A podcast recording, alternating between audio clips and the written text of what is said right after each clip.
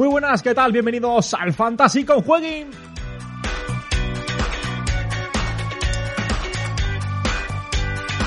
El clásico deja víctimas por el camino. No solamente Kuman ha salido mal parado del enfrentamiento entre Barça y Real Madrid, sino que también Ansu Fati acabó tocado el encuentro y podría ser baja para los próximos partidos del clásico, de él y de su situación fantasy hablaremos en el presente podcast, además de poner el foco en los próximos partidos de liga que están por venir y que marcarán nuestro devenir en los fantasy. Le habla Antonio Miguel García, arrancamos.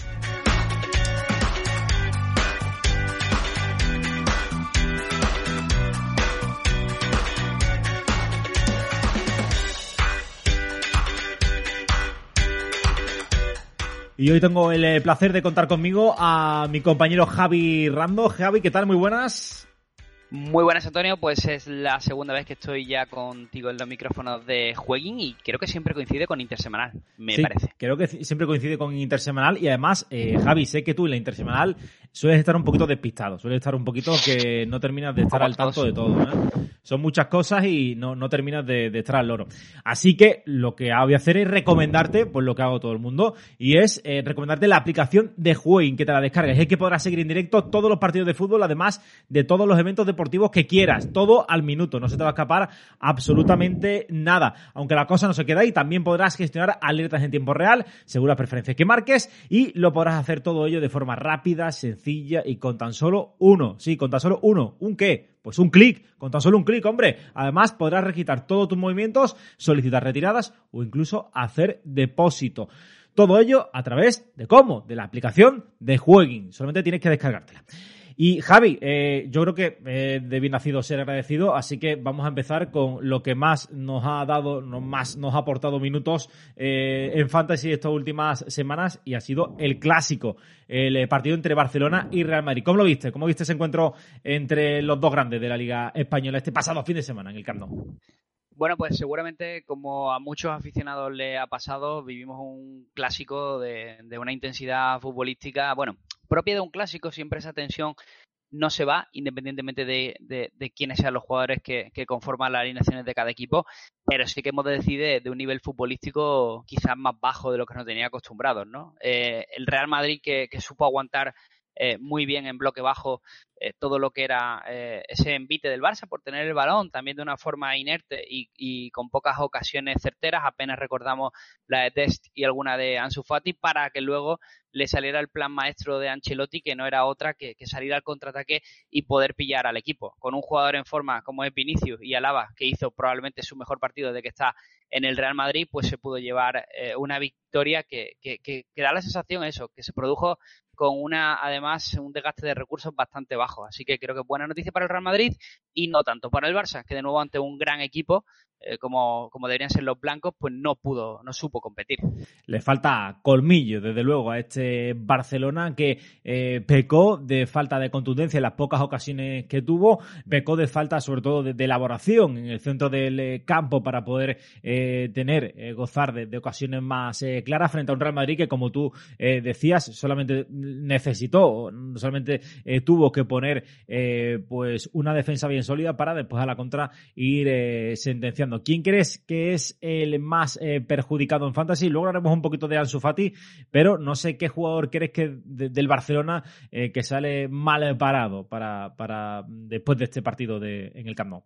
Bueno, creo que en general tampoco se puede apuntar a muchos culpables porque el Barça venía con muchas bajas, ¿no? Eh, y luego después de ese partido, como hemos visto, han caído tanto Frenkie de Jong como, como Ansu Fati, ambos con distintas lesiones. La del holandés no preocupa tanto, la del internacional español, pues en principio tampoco debe ser preocupante, pero al ser rodilla, aunque sea la otra rodilla, hablaremos de ello ahora, eh, ya empieza a meternos un resquemor que no nos gusta.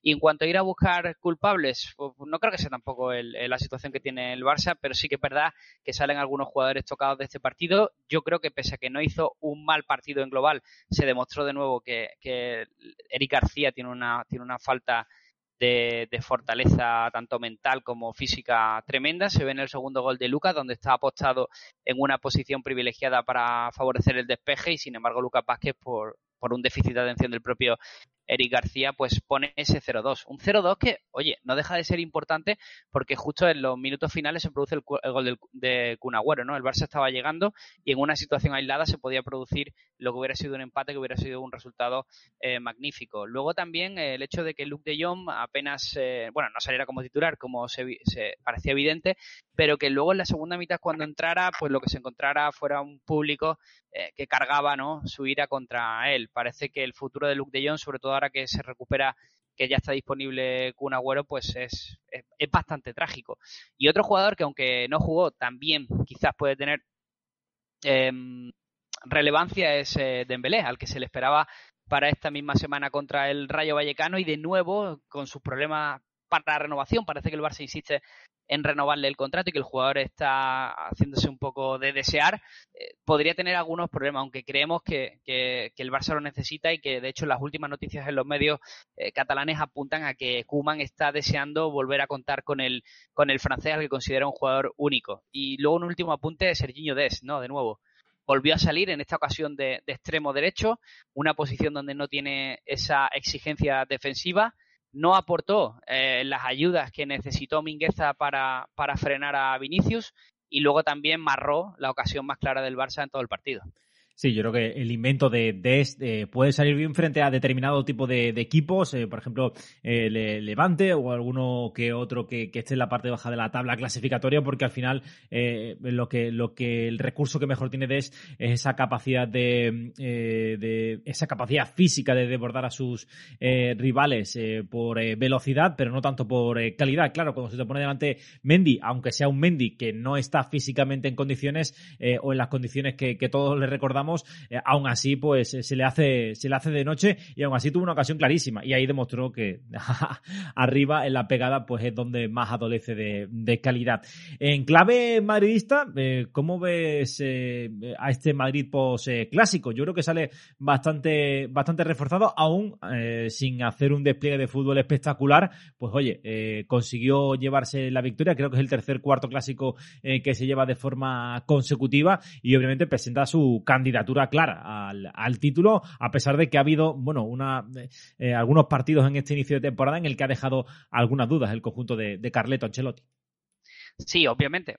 Estamos viendo como dos jugadores que hasta hace un año y algo eran criticados porque no aportaban al club, sin embargo, tenían 19-20 años, como son Rodrigo Vinicio, asumieron galones y fueron determinantes para la victoria del partido. Al final, cuando un equipo se pone en manos de jugadores tan jóvenes, ya que el Real Madrid no tuvo posibilidad en el mercado de fichar al que era el jugador claro que debía conformar su ataque, que era Kylian Mbappé, pues en ese momento te pones en manos de, bueno, recordemos, Antonio, que empezaron la temporada titulares Hazard y Bale. en bandas. Y ya están por méritos propios tanto Rodrigo como Vinicio. Eh, no quiero dejar pasar, ahora hablamos de lo bueno, pero no quiero dejar pasar el palo que le pegó Ancelotti a Eden Hazard en rueda de prensa eh, esta semana, ¿no? En la previa de, ese partido contra Osasuna, ¿no? Dijo que el problema que tiene Hazard es que tiene un entrenador que prefiere a otros jugadores, ¿no? En este caso habla claramente de Vinicius, que es la posición de, de Eden Hazard. Y, y precisamente quería hablar de, de Vinicius, ¿no? Creo que eh, se vienen se vienen el otro día, aunque no siempre, aunque no siempre participo en el podcast de Jueguin, sí que os escucho siempre, obviamente, tanto a ti como a Dani, ¿no? Con vuestra sapiencia futbolística y vuestros comentarios varios.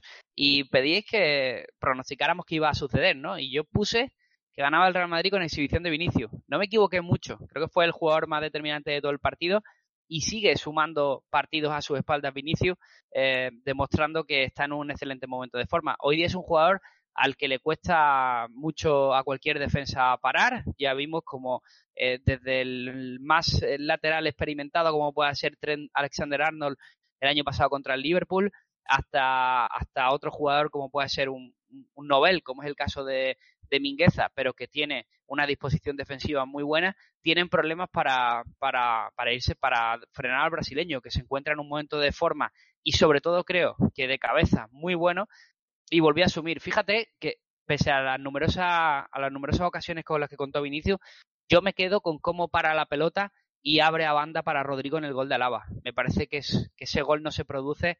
A ver, el gol es una genialidad de los tres actores, tanto de Vinicius como de Rodrigo como de Alaba.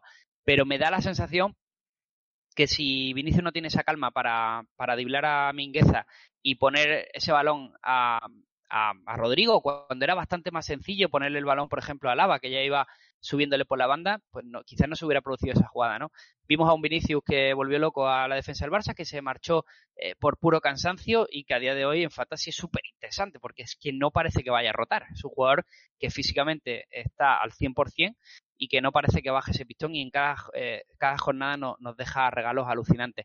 Y luego, pues, eh, quizás también podemos destacar a Lava, ¿no? Eh, que creo que vivió uno de sus mejores partidos. Es verdad que tiene un problema cuando el equipo se encierra en el área, porque no es un, no es un central de envergadura, pero sin embargo, para, para que el equipo gane confianza y sobre todo ahora con Mendy, que puede permitirse esa subida en su gol, no, tiene, no, no podría haberse producido en caso de que Nacho, Miguel Gutiérrez o Marcelo hubieran estado en el lateral izquierdo pero sin embargo con Mendy, que puede ocupar en un momento dado el central zurdo, Alaba tiene esa posibilidad de irse arriba. Y es uno de los centrales más completos del mundo. Tiene que seguir creciendo, pero el en el clásico tuvo una muy buena actuación.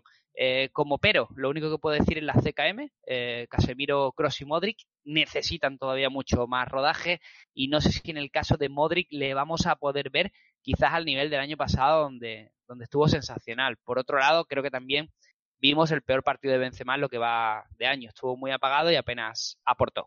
Parece, parece complicado que, que vayamos a ver ese nivel de, de Luka Modric, más, que nada porque lo que hizo la, pasada temporada fue una auténtica locura. O sea, esperar que, eh, que consiga los mismos registros, los mismos guarismos, eh, tanto eh, futbolísticos como fantasy, pues se antojan bastante complicados. Si bien es cierto que estoy eh, totalmente de acuerdo contigo en el que el mayor beneficiado fantasy del clásico pues fue obviamente eh, Vinicius Junior. Sin marcar, eh, pues fue muy desequilibrante. Tampoco mm, tenía enfrente a un rival, no tenía a Turam enfrente, tenía a Mingueza, que el pobre hizo lo que pudo, pero lo cierto es que a veces se, se le veían las costuras por todos lados y finalmente pues volvió loco un poco a la defensa azulgrana y destacó, destacó sobremanera, ¿no? En el, en el Camp Nou, en el que, bueno, ya hay mucha gente que si Piqué, que si estuvo a punto de venir al Barça, que si no, que si lo tenía cerrado, en fin, ya nunca sabremos qué, qué hubiera pasado en caso de ir a la Barcelona. Es cierto que está en el Real Madrid y ahora está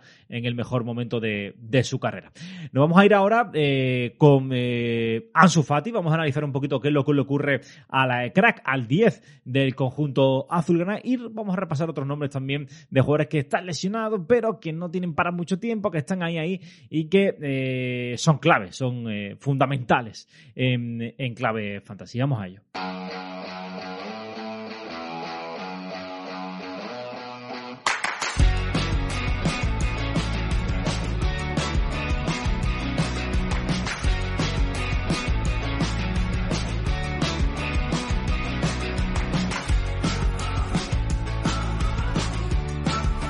Y ya lo saben, eh, jueguin.es barra fantasy. Ahí tienen todas las eh, novedades, toda la última hora eh, del mundo fantasy. Y si quieren ganar, pues si queréis ganar vuestras ligas, lo que tenéis que haceros es meteros en jueguin.es barra fantasy.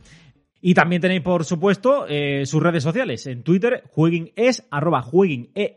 Ahí, eh, pues, eh, podéis estar al tanto de las últimas novedades, de las últimas noticias y de todo lo acontecido en el mundo fantasy. Vais a estar al loro de todo, siguiendo a Jueguin en esa red social, en Twitter. También lo podéis hacer en Instagram, por supuesto. Javi, vamos a hablar un poquito de Ansu Fati, de la situación física en la que se encuentra actualmente, de, de esa baja, de esa lesión que le va a impedir jugar esta jornada intersemanal y que amenaza con eh, volverle a tener un tiempo en el eh, dique seco. Eh, cuéntame un poquito cómo, cómo está. Bueno, en principio lo que nos comenta el Fútbol Club Barcelona a través de su comunicado médico es muy escueto, ¿no? El jugador del primer equipo, Ansu Fati, tiene unas molestias en la rodilla derecha, es baja y la evolución marcará su disponibilidad. En principio, teniendo en cuenta que, es que hablamos de un jugador que ha estado un año fuera por precisamente por una lesión de rodilla, no es muy buena noticia. Lo cierto es que los problemas de la rodilla en su Fati se produjeron en la, rodilla izquierda, no en la, rodilla derecha como es el caso. Pero es bastante habitual que cuando este tipo de jugadores que han tenido una lesión muy larga en una de sus rodillas empiezan a trabajar y a volver con normalidad, los problemas se produzcan en la otra. ¿Por qué?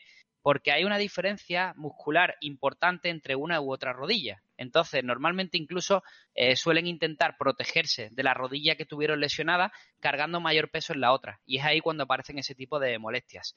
En cualquier caso, tampoco tenemos una prueba fehaciente que nos diga que Ansu Fati no va a estar disponible este fin de semana.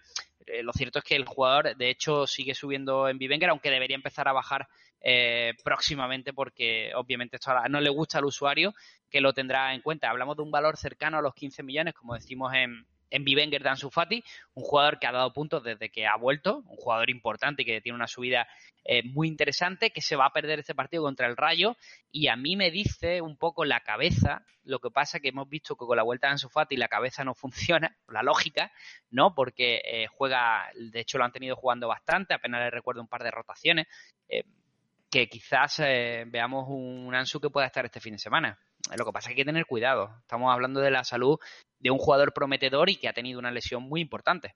Sí, eh, esto, esto que, has dicho acerca de, la otra rodilla, que lo normal es que jugadores que se tienen tanto tiempo en el dique seco, pues eh, eh, por culpa de una rodilla, cuando ya están jugando, cuando ya se recuperan, suelen tener este tipo de problemas en la otra rodilla, aunque parezca un poco extraño, es totalmente lo que dices. le ha pasado muchísimos otros jugadores, por ejemplo el Chimi Ávila, ¿no?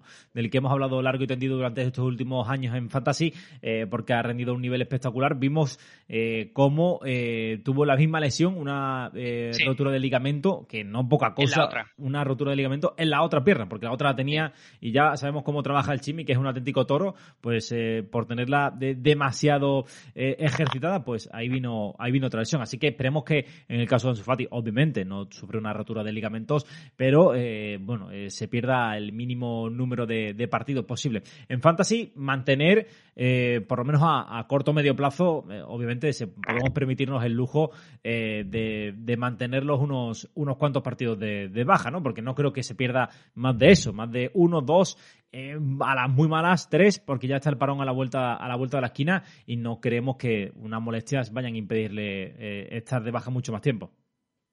Yo lo tengo y personalmente me lo voy a quedar. Creo que puedo fichar algún delantero parche, de estos que están económicamente baratos. Caso se me viene a la cabeza de Sorloz o de Chocolozano, ¿no? Por ejemplo, que, vienen de, son dos jugadores que vienen de marcar en su último partido y que tienen un valor inferior a los 2 millones de euros. Pueden ser unos parches interesantes para sustituir a Ansu Fati si la cosa se alargara un poco más a esas dos jornadas, por lo menos eh, incluyendo una baja para esta semana, pero quizás estaría disponible después. Lo que sí nos quedamos un poco en cabeza es eh, si finalmente Luis Enrique acudirá, ¿no? O, o, mejor dicho, Ansu Fati acudirá al llamado de Luis Enrique, ¿no? Ya se especulaba con que el técnico iba, iba a tirar de él. Me parece interesante que Ansu Fati pueda estar un nuevo parón internacional poniéndose a punto en la ciudad deportiva del, Barcelona. Eso sería un detalle a tener en cuenta. Yo en Fantasy lo considero una 90, porque es un jugador que hemos visto que tiene un rendimiento espectacular. Dicho lo cual, en base a sus 14, 700 millones, bueno, si se cruza delante de vosotros otro delantero que pueda daros garantías, no sé, estoy pensando ahora mismo en Karim Benzema, en, en quizá Raúl de Tomás, Gonzalo Guedes, ¿no? O, incluso Vinicius Junior, pues puede haber, o Danjuma, como está Danjuma, Antonio, que no hemos hablado de ello, eh, pues podrían ser eh, jugadores interesantes para un cambio, pero yo le tengo mucha fe a Ansu Fati, a mí me parece un jugador diferencial y creo que en este Barça, ¿no? Carente de, ídolos y, carente de, de, esa faceta ofensiva, ¿no? De ese gol, de esa mordiente Ansu Fati va a ser un tío que en fantasy va a dar muchos puntos. yo, yo confío, yo eh, mantengo eh, pues más o menos tu línea editorial con, eh, con Ansu. Yo mantendría, a excepción de que salga Karim Benzema, incluso me agarraría algún nombre de lo que, de lo que tú has dicho. Eh, Danyuma, por cierto, no sé si fue en este podcast donde dije que iba a llegar a los 15 millones, ya por 9 y bueno, el partido que se casca frente al Cádiz es de next level. Aquí ha, ha pasado el río de Yuma y yo lo meto. Pero espectacular Yuma, ¿eh? Espectacular ese jugador que eh, va a cubrir la baja de Gerard Moreno, del que hay que hablar, ¿no? Eh, también. Sí, exactamente. Eh, va a cubrir esa, baja de una forma, de una forma, bueno, que ya, ya querrían otros equipos, ¿no? Que el hecho de que tu líder, tu, tu, tu máximo, bueno, nominado al balón de oro Gerard Moreno, que, que no sé si se ha dicho, ¿no? Y, y, Dan Yuma está cubriendo con creces. También estamos viendo la aportación de Jeremy Pino. Chucuece se tiene que activar, pero lo de Dan Yuma es animal. 20 millones de euros le costó al Villarreal, que también hay que verse la tesitura de pagar 20 millones de euros por un, por un jugador que venía de la, de la de la Championship, ¿no? De la segunda inglesa y la verdad que ahí hay que, hay que darle un aplauso a los generadores del Villarreal que estuvieron tremendos. La verdad es que tuvieron un ojo clínico. Eh, precisamente de Gerard Moreno iba a hablar, ¿no? Eh, ha recaído de la lesión. En principio, eh, el su caso es totalmente diferente al de Ansu Fati. son dos lesiones, son la misma lesión. un caso parecido, el de este inicio de temporada, al de Pedri, que ha recaído dos veces también de, la misma lesión. Y ya. Mm, no hay muchas esperanzas en eh, contar a corto plazo con Gerard Moreno. Hay que decir que se perdió 3-4 partidos eh, con la primera lesión, ahora se va a volver a perder otros 2-3 partidos y yo la única forma eh, o la única liga donde mantendría a Gerard Moreno son las ligas estas sin cláusulas en las que no hay nada en el mercado y en las que no puedes tener casi ningún tipo de, movimiento. Ahí sí mantendría Gerard, pero mm, si en otro, en cualquier otro caso lo vendería para, para fichar a otro jugador. Mira, esta mañana estaba escuchando a Jordi Amat, el que fuera central de Rayo y Betis, en Radio Marca, y venía hablando de. Hablaba de las recaídas, ¿no? Mm, decía que las recaídas eran muy peligrosas porque normalmente superaba con creces el tiempo de baja de la primera lesión. Gerard ha sufrido una recaída de la anterior lesión que le tuvo casi un mes de baja. O sea, hablamos casi, estará casi otro mes de baja. Seguramente para mí es una venta clara. Tiene un valor que estaba en su vida y ya hay que asumir que aquellos que pagaron 22, 23 millones de euros en verano, pues desgraciadamente yo creo que en su momento estuvo muy bien tirado el fichaje, pero se equivocaron. Y no pasa nada por aceptarlo. Igual puedes fichar un Dan Yuma y que dentro de poco Dan Yuma te, te valga lo que tú has dicho, ¿no? Lo que has pronosticado, esos 15 millones de euros. O igual puedes fichar a Vinicius que está en 15 y que de pronto te valga 18. O sea que al final el fantasy es una cuestión de subidas y de bajadas. Y sí que es verdad que a veces hay que afrontar una pérdida, pero en el caso de Gerard Moreno no hay cuerpo que lo aguante, ¿no? Estamos hablando de dos lesiones consecutivas musculares y veremos a ver cuándo vuelve. Sí, me parece, parece complicado la situación del delantero del Villarreal, que eso sí, cada vez que juega rinde un grandísimo nivel, ¿no? Vimos como en apenas dos partidos marcó un eh, gran gol y demostró que es un líder, ¿no? Para, para el Villarreal. Una lástima que el Villarreal, ahora que está jugando la Champions y compitiendo, eh, pues no pueda contar con Gerard Moreno. Bueno, vamos a ver si eh, para la segunda mitad de temporada puede ofrecer mejores prestaciones. Otro nombre que ya con el que quería cerrar este apartado médico, eh, Oyarzábal, Miquel Oyarzábal, el eh, jugador Churiurdín que sufre una lesión muscular en el bíceps eh, femoral, que en principio eh, la Real no especificó el grado de la lesión, algo que deja las claras de que estamos un poquito perdidos en cuanto a la duración de esa lesión, aunque según informan varios medios locales no debería tardar mucho en volver a los terrenos de juego. Así que se va a perder como mucho este partido de la intersemanal puede que se pierda el derby, puede que se pierda el derby, pero eh, hay opciones de que, esté en ese Real Sociedad Athletic que vamos a repasar después a, continuación. Eh, ¿Cómo ves tú el caso del eh, delantero de la Real Sociedad, Javi?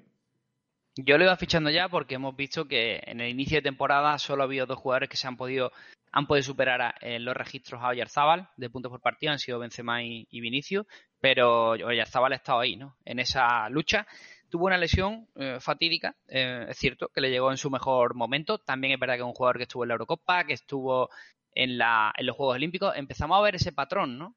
Ese patrón de esos jugadores que han forzado y que no han descansado, caso de Pedri, que, se volvió a, reproducir la lesión y ya estamos hablando de mitad de noviembre para contar con el bueno de Pedri. Y Oyarzábal también ha caído, ¿no? Eh, quizás Pau Torres porque su exigencia física al ser central es bastante menos explosiva que la de que la de, que la de jugadores como, como Yarzábal o como Pedri. Bueno, Pedri de explosividad tampoco anda muy sobrado, pero, pero, pero sí, pero sí el caso de, de, Yarzábal, ¿no? Y me parece que hay que ficharlo. Hay que ficharlo porque además ha hablado de ese Athletic Real Sociedad, pero también podemos hablar de otra, de otra situación y es eh, bueno, pues lo importante que es para Oyarzábal ahora que había cogido galones en la selección española de Luis Enrique y además recordemos que para que para la próxima, para el próximo parón, donde España se juega su presencia en el Mundial de Qatar, no estará Ferran Torres, que está lesionado, con lo cual entiendo que Oyarzabal quiere estar en esa lista porque al final no jugamos a estar en el próximo mundial, que no es poco. Es un auténtico drama, ¿eh? eh la selección española de cara, de cara a ese parón internacional, a ver si recupera jugadores y sobre todo si el equipo de Luis Enrique, que se muestra siempre competitivo ante las Italia, Francia y grandes selecciones de turno, eh, pues es capaz de sacar esta situación adelante, que es una situación delicada, pero bueno, de este tipo de, de, situaciones eh, salen selecciones más reforzadas, ¿no? mismamente recordamos la Eurocopa 2008, donde España se clasificó también en, en la pesca. Eh, esto ha sido by the face, pero bueno, yo lo, cuento. Dato ahí que suelto y que lo coger que lo coja. Eh, eh, nada, pues eso. recomendamos ya ir fichando a Oyarzabal, que para mí es un jugadorazo brutal. Seis goles, una asistencia, ocho partidos poco más se puede decir al, respecto. Eh, lo que vamos a hacer es irnos al último apartado en el que vamos a repasar un poquito, bueno, pues eh, cómo está la, eh, la, situación de cara a los próximos partidos que, que vamos a disfrutar de la liga, sobre todo de este fin de semana de la jornada 12.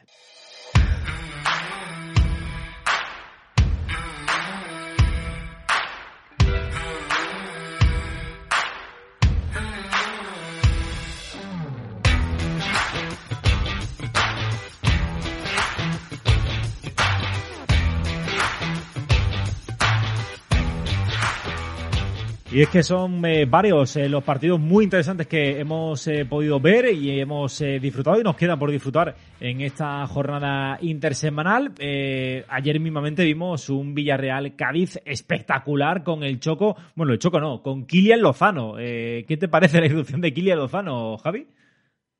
Estuvo increíble el bueno de Choco Lozano, hizo el partido de su vida probablemente. Y en Fantasy, fíjate, en mi liga había uno que lo tenía puesto capitán.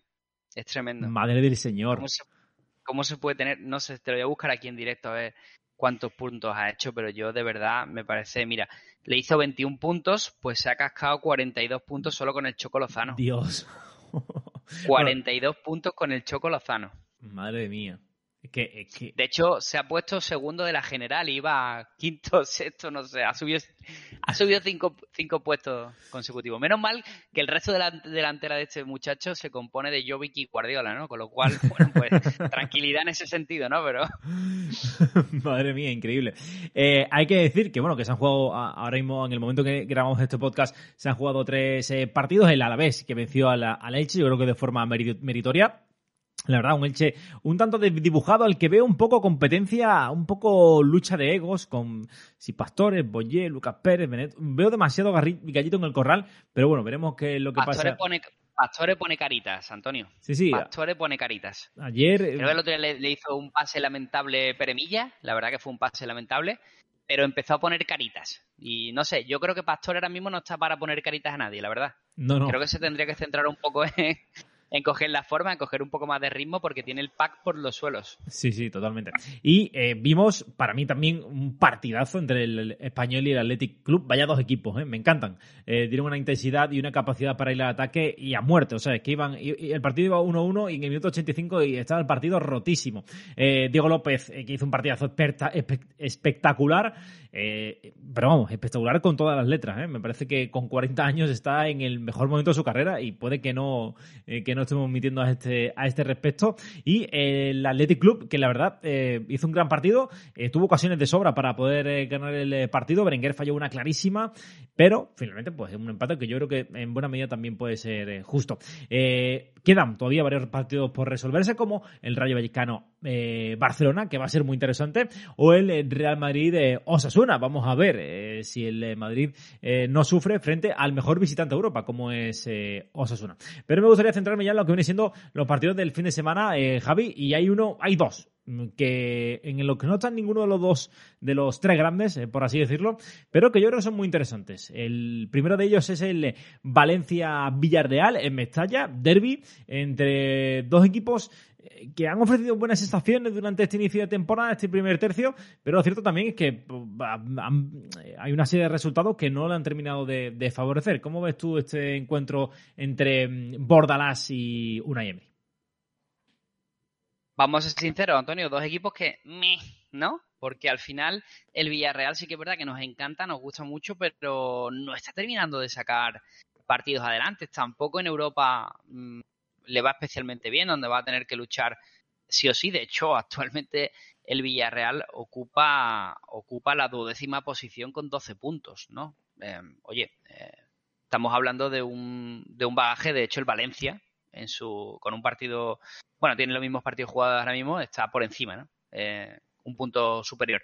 Y además se va a ser un partido condicionado por las bajas, ¿no? Porque a la de Foyz y, Gerard, eh, en el Villarreal hay que sumarle las noticias esta mañana que nos llegaban de Valencia, donde tanto Maxi Gómez como Thierry Correia, que ya se sabían, pero también Carlos Soler eh, no, no viajan ¿no? para jugar ese partido contra el Betis. Habrá que darle un poco de seguimiento a esa situación, pero podría ser un partido donde, donde ambos no jueguen con, su, con sus mejores figuras. Me parece un partido más abierto de lo que parece, porque el Valencia, además, contra los grandes compite bien.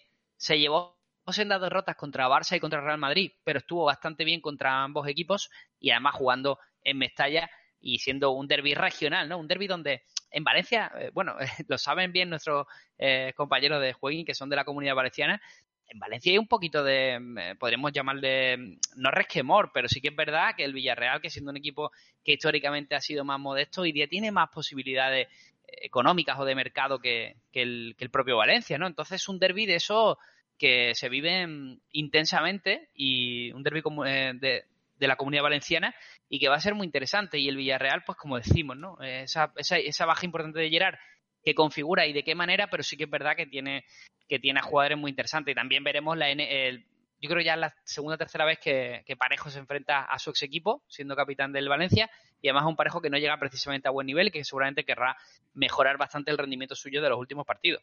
Eh, vamos, eh, vamos a ver si las bajas no condicionan mucho el partido. A mí la de Soler mm, particularmente me ha matado eh, para, para la intersemanal. Espero que esté disponible para, para el partido del fin de semana. Y yo creo que es muy interesante. Vamos a ver, ¿no? Además son dos estilos que tienen sus diferencias, pero también tienen sus similitudes. Y son dos entrenadores que les gusta un poquito, bueno, les gusta el contacto, les gusta esa, esa mm, pues bueno, mostrar lo que lo que sienten en los banquillos y creo que va a estar bastante interesante. Por cierto, hay que decir también que Unai Emery vuelve a Mestalla, donde también estuvo unos cuantos años dirigiendo al conjunto Che. Y otro de los partidos, yo creo que para mí este sí el partido de la jornada, y es el eh, Real Sociedad Athletic porque eh, la Real Sociedad, bueno, eh, ahora mismo es el líder del campeonato, y hay que decir que eh, el Athletic, bueno, pues está cuajando una temporada bastante buena en las últimas, sobre todo en los últimos encuentros, dejando muy buenas sensaciones. Hay que decir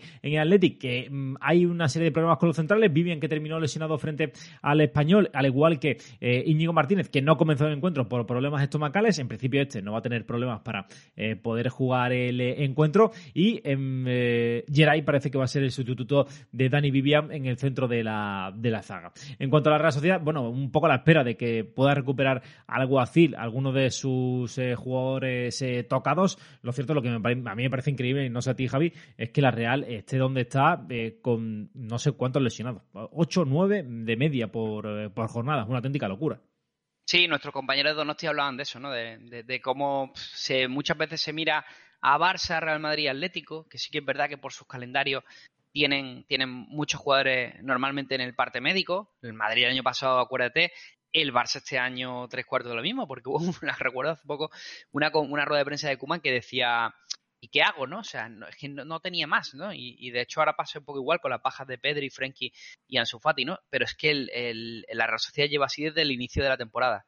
Lo cual, lejos también de ser siempre una crítica o un punto a favor, también me parece, como decía en el caso del Real del año pasado, que hay que apuntar también a la responsabilidad de los preparadores físicos del equipo médico y también que me parece un debate mucho más profundo del ritmo del calendario actual del mundo del fútbol, ¿no? Tanto por los parones internacionales, las selecciones y luego por, por las ligas tan extensas de tantos equipos y, estas competiciones como por ejemplo el caso de la Real de la Europa League que también le consume una cantidad de recursos importantes.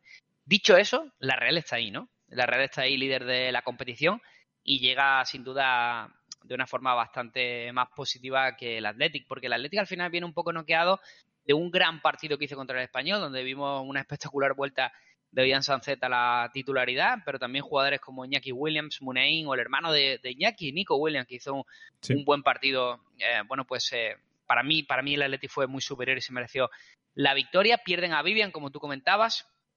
Pierden a Vivian, además ha hecho Marcelino que no tiene buena pinta. Con lo cual en Fantasy, teniendo en cuenta el precio al que estaba el jugador, que era anormal, más eh, la vuelta de Geray, eh, todo, todo indica que es una venta bastante clara. Y la Real Sociedad, sin embargo, pues como tiene tantísimas alternativas, porque tiene un centro del campo que si no está Zubimendi, está Guevara, que me parece un jugador enorme, donde si no está Barrenechea tienes a Silva, a Llanuza o a, Portu, eh, y donde si no está Yarzábal, ahora mismo están sacando las castañas del fuego tanto Isaac, que está a un enorme nivel, como el descubrimiento de Sorloz, que parece una cosa y es totalmente la distinta. Tú lo ves tan espigado tan grande y te parece un delantero de estos, eh, más bien tirando a torpe, pero ni mucho menos. Estamos hablando de un delantero con unas cualidades muy buenas para jugar al espacio y también tiene muy buen toque de balón. Esa opción de la doble dupla Isaac Sorloz me parece muy interesante. Históricamente Alguacil siempre se ha tirado por el 4-3-3, pero ante las bajas de Oyarzábal y que Portu y Januzaj no rompan la puerta, me parece que Isaac Sorloz puede ser una solución muy, muy, muy interesante. A mí, mm, de verdad que esta dupla me parece fascinante. O sea, me, fascina porque eh, yo creo, no recuerdo, no sé si tú recuerdas eh, alguna algún dúo de ataque que tenga tal potencial eh, pues eh, físico. Porque no, recuerdo dos delanteros tanques en ningún otro en ningún otro equipo que, así que, se me venga a la, memoria. Yo mm, quizá Canute y Negredo cuando coincidieron con el Sevilla puede ser, puede un, ser. ejemplo. Puede ser puede ser. de, dos jugadores que, que eran que eran prácticamente. Pasa que también verá que se turnaban mucho, pero cuando jugaban juntos era una delicia. Y creo que en este caso, al que le viene muy bien eh, la presencia de Sorloz es a Isaac, ¿eh? Porque a mí, Isaac, en Suecia, donde le vimos rayar eh, a un enorme nivel en la Eurocopa, eh, sí que es verdad que, creo que ni, marcó gol en la Eurocopa, pero fue el mejor jugador de Suecia. Y donde Isaac se maneja bastante mejor es de segundo punta, sin teniendo el compromiso del 9. Que le quiten esa, ese marrón, ¿no? Y es verdad que, creo que si Portu y Januzaj siguen a este nivel y con los problemas que está teniendo Barrenechea, me parece que Isaac, Sorloz y Oyarzábal, cuidado porque como se mezclen los tres, le puede dejar la deriva del 9 a Sorloz, que se pelee con los defensas, que además tiene muy buenas cualidades para salir desde atrás, y Isaac de segunda línea puede explotar. Sí, además que Isaac puede jugar incluso en la, en la banda, ¿no? Tiene recursos y capacidad física para poder eh, desplegar eh, juego en cualquier, eh, en cualquier apartado del campo, ¿no?